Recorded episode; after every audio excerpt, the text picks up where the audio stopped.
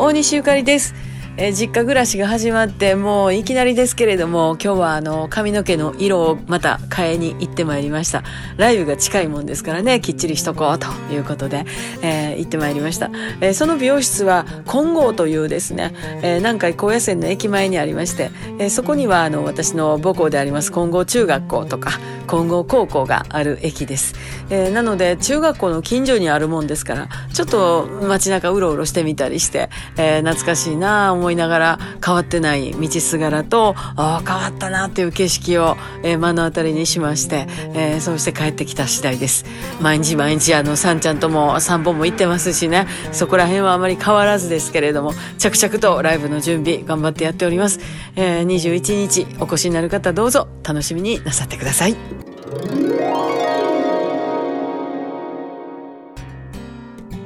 髪の毛ねと派手な色にしてこう気持ちもグッと明るくなるのがいいですね、